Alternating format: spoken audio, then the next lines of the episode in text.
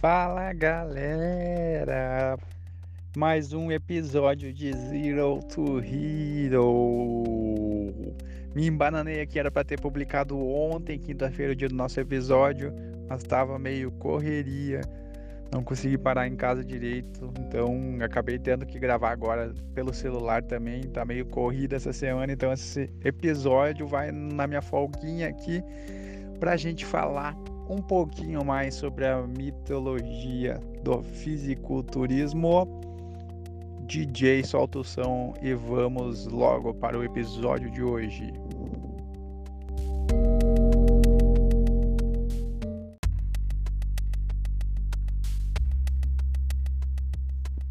Vamos lá então, galera. Cá tem um artigo aqui que eu acho muito importante para trazer para vocês sobre o que de bom e de ruim o fisiculturismo trouxe nos nossos treinos de hoje.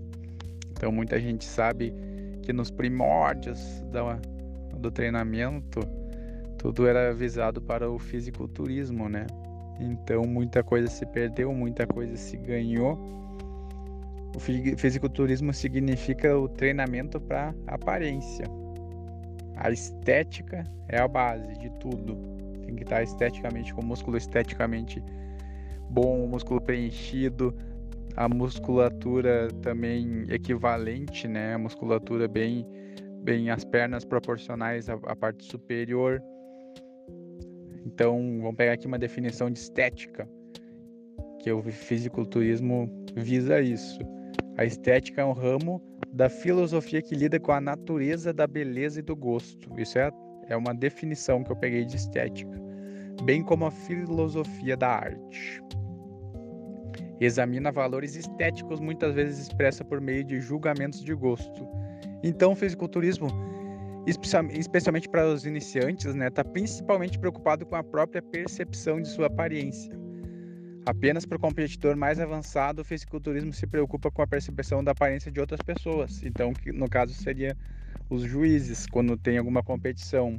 Então, para iniciantes, seria uma percepção da própria aparência, melhorar de acordo a si mesmo, e para alguma pessoa que compete com isso, para a aparência de outras pessoas, para a percepção de outras pessoas, no caso, os juízes que vão julgar num torneio. Então, vamos ver o que é uma percepção. A percepção é baseada por sentimentos, gostos ou opiniões pessoais. Então, cada um tem a sua opinião pessoal. É por isso que o fisiculturismo não chega a ser um esporte, não tem critério objetivo para julgar os competidores de acordo com as valências físicas deles, e não há ações sendo realizadas na competição que estejam fora do contexto da estética. Quem fica melhor?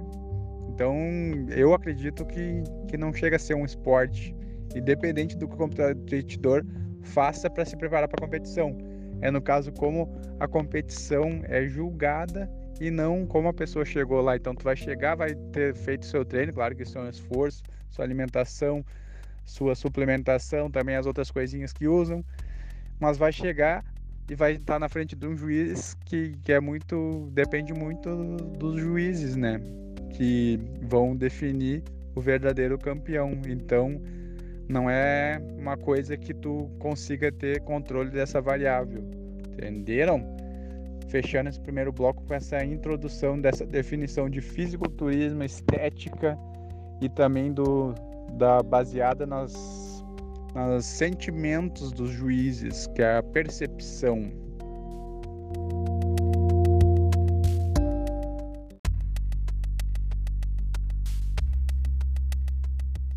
Então vamos lá. O que, que o fisiculturismo teve como impacto no nosso treinamento?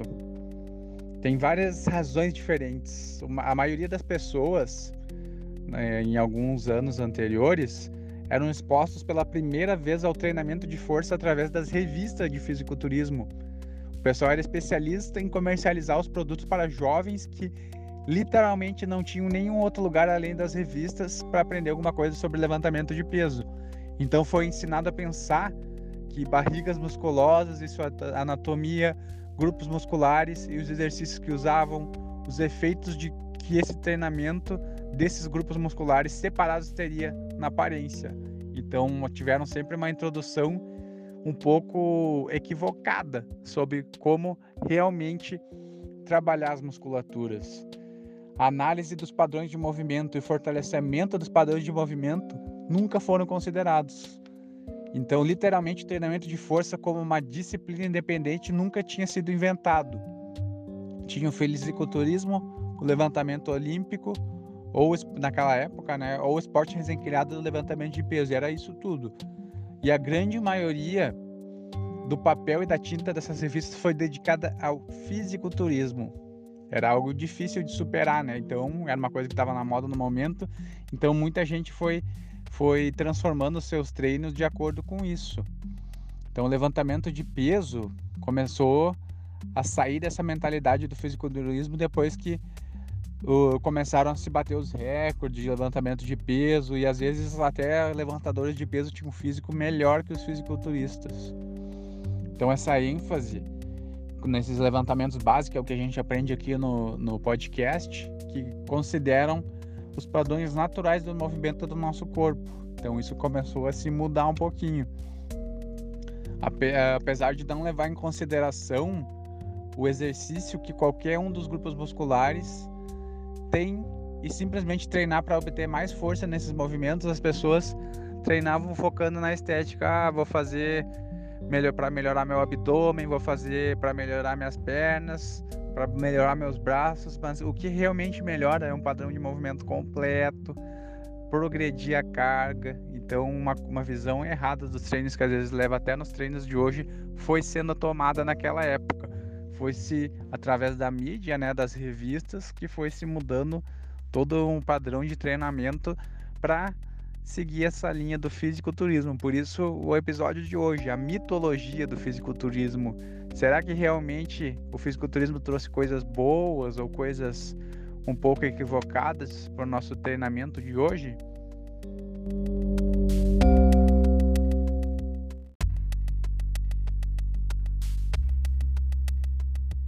Complementando o que eu falei anteriormente, eu vou ensinar para vocês agora a questão desses padrões de movimentos que a gente aprende no podcast, que são padrões de movimentos que trabalham mais musculaturas, para diferenciar dos movimentos isolados mais utilizados no fisiculturismo.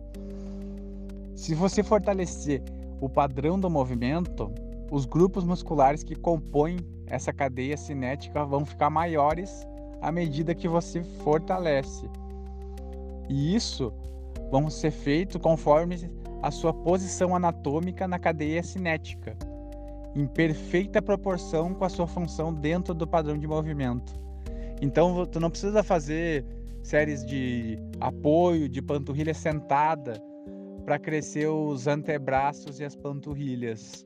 Você só precisa agachar, fazer supino, fazer levantamento terra, fazer press fazer algumas barras, já que os antebraços e panturrilhas também são trabalhados nesses movimentos. Você não precisa tomar conta do seu sólio ou do seu braco radial, que são os músculos do punho e da panturrilha, para manter em perfeita proporção. É só trabalhar as musculaturas e articulações que englobam essas musculaturas. Seu esqueleto faz isso por você.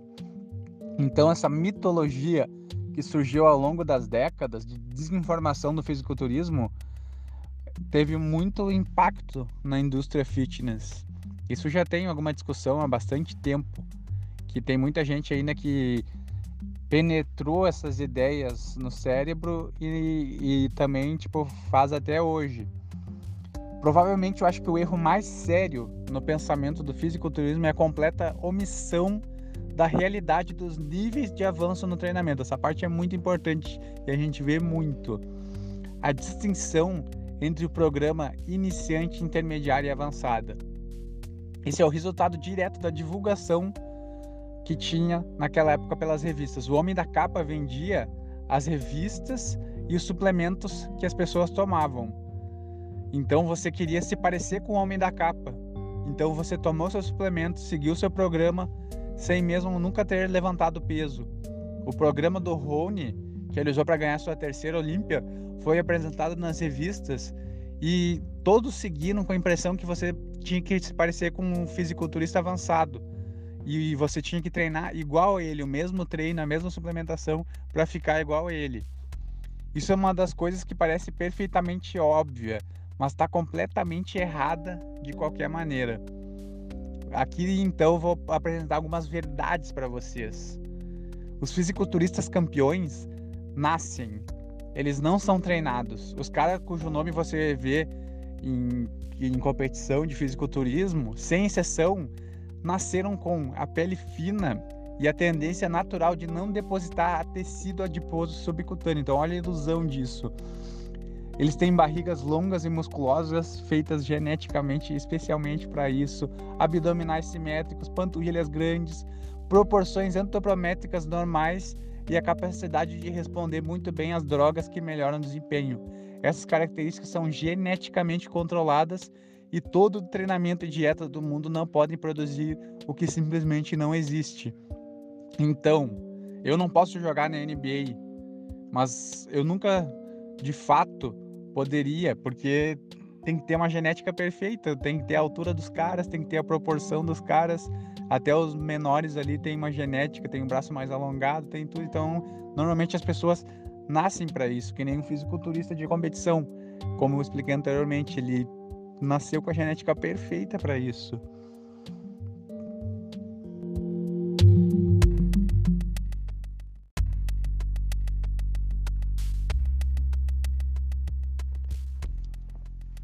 Em vez de começar com poucas séries, poucas repetições, agachamento, supino, desenvolvimento, levantamento terra, adicionar um pouco de peso de, a cada exercício, a cada treino, comendo de forma inteligente para recuperação e ganho do peso e a massa magra, ignorando os exercícios de assistência, eles te venderam Dorian, Rony, e Arnold. Em vez de progresso, eles te venderam a perfeição que poucos podem ter. A verdade é que o treinamento para hipertrofia não depende de séries de alta repetição com pouco descanso é depende, depende do crescimento muscular que é facilitado a usar forças, uh, pesos mais pesados ao longo do tempo. E é muito mais eficiente realizando séries com poucas repetições. Tudo que a gente já aprendeu aqui no podcast. Os músculos ficam mais fortes, aumentando a sua seção transversal, adicionando mais a contração da musculatura. Então a gente não precisa entender os detalhes do mecanismo para observar esse fenômeno, mas você pode observar o processo das pessoas evoluindo. Eu, com meus alunos, consigo perceber a evolução deles quando eles realmente aumentam a carga, aumentam a força. Normalmente a pessoa não muda nada ali no, no seu esquema, na sua dieta, só mudou o treino e já consegue transformar porque está progredindo. Então o processo de ficar forte torna você maior. Você sabe disso. Então para de fingir então que fazer pezinho leve, alta repetição, isolar a musculatura, ah, sentir mais esse músculo, sentir mais aquele, você não vai ficar grande que nem os fisiculturistas. Você não quer treinar pesado, então tudo bem, mas fazer pesos leves com altas repetições deixa você preso nisso. Você também sabe disso. Então, você tem um pouco controle sobre a sua gordura corporal também, mas não sobre a aparência num estado de baixa gordura corporal. Por exemplo, se você tem 30% de gordura, perca um pouco de gordura limpando a sua, a sua dieta. Seu percentual de gordura tem muito pouco a ver com o seu treinamento e quase tudo tem a ver com a sua dieta. Então a queda de 30 para 18 pode ser feita por praticamente todo mundo. E a maioria das mulheres também, isso no caso dos homens, né, de 30 para 18. A maioria das mulheres pode ficar até 22%, que é o ideal ali, sem o sacrifício. É tudo questão de organização da dieta, organização do treino. Então, uh, toda essa questão da, do fisiculturismo viu como afetou algumas ideias que temos uh, através do treino. Outra dessas coisas que eles vendem muito é a dor, que tem que sentir dor no treino, que a dor é, é necessária para evoluir, a dor significa re realização, a dor significa sacrifício, a dor significa um objetivo alcançado, mas não é bem assim. Uh, mudar muito seus treinos o tempo todo e muitas maneiras de enfatizar, enfatizar essa dor uh, te faz sentir assim a necessidade disso, e isso não é o fator mais importante. Esse fator não te faz maior, não te faz ficar mais forte, não te faz ficar mais com menos gordura no corpo. Então, se você ficou dolorido, não quer dizer que está na linha certa seu treino. É uma daquelas coisas que parece óbvia, mas está completamente errada. E a maioria do público que pratica exercício atribui o progresso do treinamento à dor. Então, eu sinto muito, mas muito que você acha sobre o treinamento de força e ficar maior é besteira. A verdade é o que parece ser, especialmente se as pessoas que digam essa verdade estão te vendendo programas. A hipertrofia é um efeito colateral da força. Concentra em levantar peso mais pesado por séries menores, nos exercícios básicos e comer o suficiente para ficar ficando forte. E não se distrai com exercícios de condicionamentos ou exercícios isolados que não vão te trazer o resultado que você quer. Tá, galera? Mais uma reflexão aí, mais uma questão importante que eu acho bom para trazer para vocês, por causa que é uma coisa que normalmente quem treina há um tempinho já deve ter pensado sobre isso, já deve ter passado por alguma dessas experiências, por ter feito alguma coisa errada. Eu também já fiz, né? Então, também já treinei que nem um treininho pronto de fisiculturista, um treininho pronto de para perder gordura. Isso aí a gente vai aprendendo aos poucos. E sempre realmente quando a gente tem mais resultado é fazendo dessa forma que eu falei. Então, pesquisem, vejam se realmente é necessário fazer algumas coisas que vocês se submetem para tentar evoluir o físico de vocês. Sempre o menos é mais. Faz o bem feito, faz num progresso, vai ao, aos pouquinhos, que dessa forma pode ser lenta, mas você com certeza vai evoluir. Galera, um grande abraço para vocês. Tivemos mais esse episódio dos mitos do fisiculturismo, as coisas que eles podem ter trago para nós nos nossos treinos, coisas boas, coisas equivocadas. Então pesquisa, se informe e vamos treinar e aumenta a carga dos exercícios. Até a próxima.